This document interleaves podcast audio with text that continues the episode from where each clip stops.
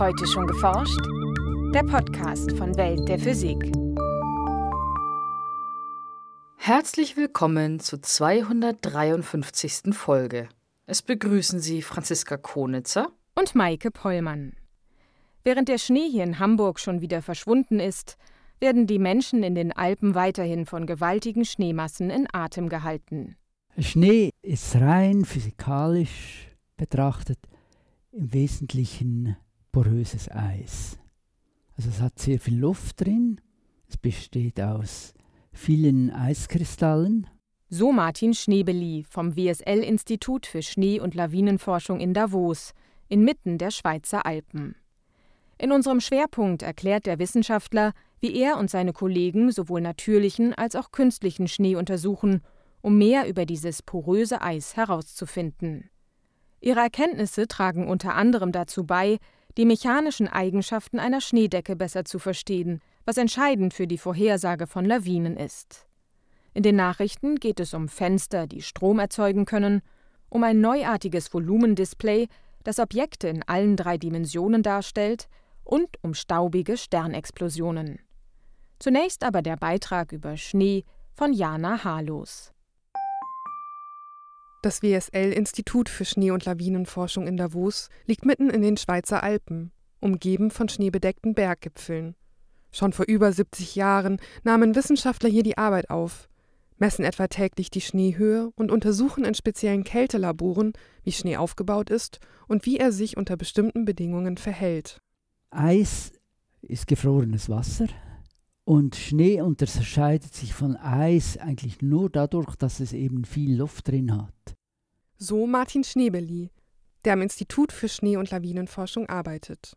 Schnee entsteht in Wolken, wenn sich Wasserdampf an sogenannten Kristallisationskeimen anlagert und dort gefriert. Solche Keime können beispielsweise kleine Staubpartikel sein, an denen sich dann aus vielen winzigen Eiskristallen eine Schneeflocke formt. Sind diese Flocken zu schwer, um in der Wolke zu schweben, fallen sie als Schnee auf die Erde. Also ein Eiskristall ist eigentlich fast immer identisch.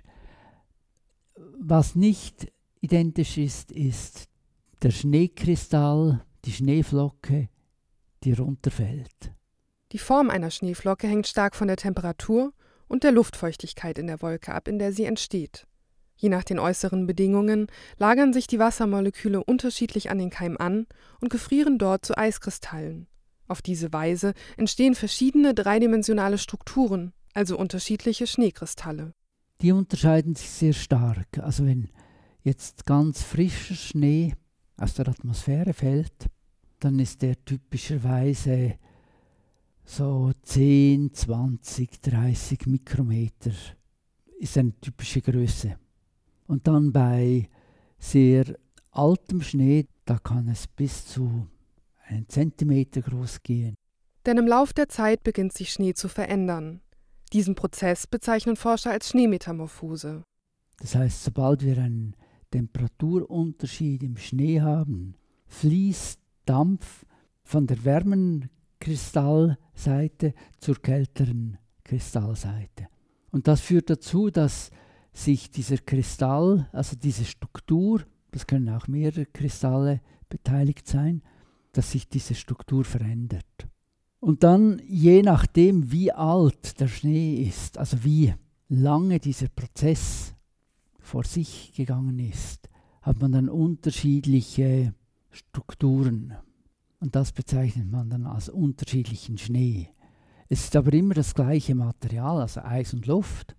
Um das Alter eines Schneekristalls zu bestimmen, nehmen die Schneeforscher diese Änderungen in ihrem Kältelabor bei etwa minus 25 Grad Celsius genau unter die Lupe.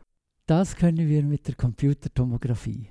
Und das ist eigentlich was so in den letzten zehn Jahren bei uns ein ganz aktuelles Thema war. Wie geschieht genau diese Schneemetamorphose? Und da haben wir so einen kleinen Probenbehälter gebaut, den wir kontinuierlich im Computertomographen beobachten können. Und in diesem Behälter machen wir künstlich einen Temperaturgradienten. Also wir bilden die Verhältnisse in der Natur nach. Durch diesen Temperaturgradienten herrschen im untersuchten Schnee Temperaturunterschiede. So lässt sich die Schneemetamorphose imitieren. Mit der Computertomographie, die an die speziellen Bedingungen des Kältelabors angepasst ist, röntgen die Forscher die Schneeprobe aus verschiedenen Richtungen. Daraus rekonstruieren sie anschließend die dreidimensionale Struktur des Schnees. Und dann können wir mit 10, 20, 30 Mikrometer Auflösung verfolgen, wie sich eben diese Kristalle umbilden. Und wenn man nun sieht, wie, wie sich diese Kristalle umbilden, dann kann man jedem, jedes Mal, wenn halt ein neues Eisteilchen entsteht, dem ein Alter zuordnen im Computerbild. So hat man dann in jedem Zeitschritt das Alter dieser Eisteilchen. Und dann kann man sagen, okay, diese Kristalle sind jetzt im Mittel zwei Tage oder drei Tage oder eine Woche alt. Bei ihren ersten Experimenten mit frischem Neuschnee standen die Forscher allerdings vor einem Problem. Denn die verwendeten Proben unterschieden sich sehr stark in ihrer Struktur. Die Experimente starteten also immer unter anderen Bedingungen und waren damit nicht reproduzierbar. Die Lösung brachte eine Anlage, die kontrolliert Schnee produziert. Man hat ein Wasserbecken mit warmem Wasser, man spannt Fäden in einer kalten Kammer und dann verdunstet das Wasser und man hat als Kristallisationskeime hat man dann diese Fäden und an diesen Fäden wachsen die Schneekristalle.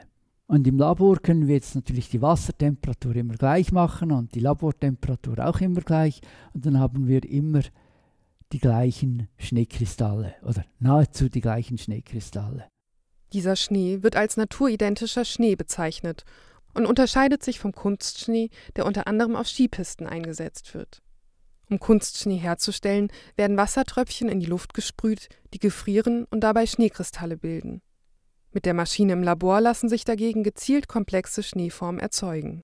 Also eine große Kiste Schnee braucht eine Nacht und das sind etwa 10 Kilogramm Schnee. Also es ist nicht eine große Menge, aber genügend für unsere Experimente. Mit ihren Experimenten untersuchen die Forscher die Metamorphose des naturidentischen Schnees über mehrere Wochen. So gewinnen sie wertvolle Einblicke in das Verhalten von Schnee über einen längeren Zeitraum. Wo äh, diese Erkenntnisse sehr wichtig sind, das ist, um äh, die Schneedeckenmodelle besser zu kalibrieren. Weil diese Schneedeckenmodelle, die sind heute vorwiegend auf empirischen Beobachtungen kalibriert aber man hat eigentlich keine, ein, man hat eigentlich sehr wenig Physik darin. Die Schneedecke umfasst den gesamten in einem Jahr gefallenen Schnee. Es wäre für viele Bereiche relevant, die Dynamik dieser Schneedecke besser zu verstehen. Mit ihren Messungen mit naturidentischem Schnee hoffen die Wissenschaftler, die Computersimulation weiter zu verbessern. Möglicherweise lassen sich so auch die mechanischen Eigenschaften der Schneedecke genauer beschreiben, die entscheidend für die Vorhersage von Lawinen sind. Nachrichten. Bereits heute lassen sich spezielle Fenster auf Knopfdruck verdunkeln. In der Fachzeitschrift Nature Materials stellten Wissenschaftler nun ein schaltbares Fenster vor, das noch eine weitere Funktion besitzt. Im verdunkelten Zustand kann es Strom erzeugen.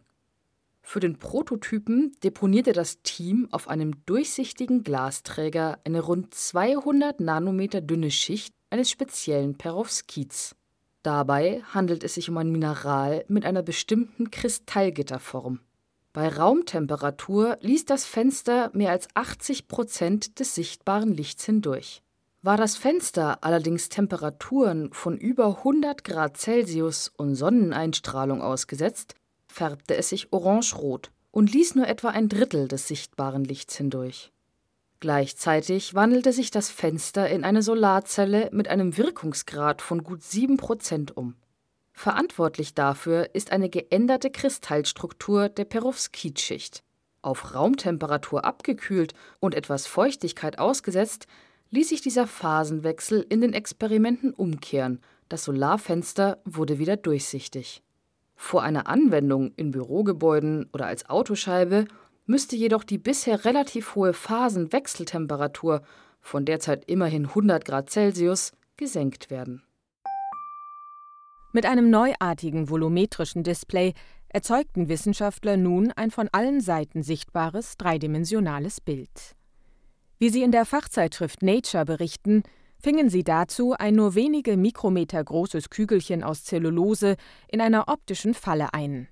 Mit Hilfe von Laserstrahlen, die für das menschliche Auge unsichtbar sind, konnten die Forscher das winzige Kügelchen in dieser Falle nicht nur festhalten, sondern es auch kontrolliert durch den Raum bewegen. Gleichzeitig beleuchtete das Team das Kügelchen mit schnell getakteten Laserpulsen im sichtbaren Bereich, sodass es wahlweise rotes, grünes oder blaues Licht reflektierte. Mit einer Taktrate von 13 Bildern pro Sekunde baute sich so fast flackerfrei ein dreidimensionales Bild auf. Jeder Bildpunkt maß dabei etwa 10 Mikrometer, ausreichend, um selbst feinste Strukturen darzustellen. In weiteren Versuchen wollen die Wissenschaftler mehrere Kügelchen zeitgleich bewegen und kontrolliert in verschiedenen Farben beleuchten. Zudem planen sie, die Taktrate der Laserbeleuchtung zu erhöhen. Damit ließen sich dann nicht nur einzelne Farbbilder, sondern ganze volumetrische Filmsequenzen realisieren in den vergangenen Jahren stießen Astronomen insbesondere bei der Beobachtung von Galaxien im jungen Kosmos auf unerwartet viel Staub. Über dessen Ursprung wird seither heftig diskutiert. Eine Analyse von Staubkörnern in Meteoriten zeigt nun, dass Sternexplosionen für den größten Teil des Staubs im Weltall verantwortlich sind. Doch diese Hypothese zu beweisen, ist gar nicht so einfach, denn die direkte Beobachtung der Staubproduktion wird beispielsweise durch den bereits vor einer Sternexplosion im interstellaren Gas vorhandenen Staub erschwert. Ein Forscherteam beschritt deshalb einen indirekten Weg, um der Staubproduktion von Supernovae auf die Spur zu kommen. Unser Sonnensystem formte sich vor rund 4,5 Milliarden Jahren aus einer Gaswolke, die von Sternexplosionen mit charakteristischen Staubpartikeln angereichert wurde die Wissenschaftler untersuchten nun insgesamt 16 solche Staubkörner, die in Meteoriten eingebettet waren. Aus den Häufigkeiten der Isotope Silizium 28 und Titan 49 folgern die Forscher, dass in der Umgebung von Sternexplosionen sehr viel länger als bislang angenommen Staubpartikel entstünden. So können Supernovae also tatsächlich für die großen Mengen an Staub verantwortlich sein, die bereits in jungen Galaxien vorhanden sind so das Team im Fachblatt Science Advances. Das war's für heute. Die nächste Folge hören Sie am 8. Februar. Und falls bis dahin einmal Langeweile aufkommen sollte, schauen Sie doch einmal auf die neu gestaltete Website von Welt der Physik. Welt der Physik wird Ihnen präsentiert vom Bundesministerium für Bildung und Forschung und der Deutschen Physikalischen Gesellschaft.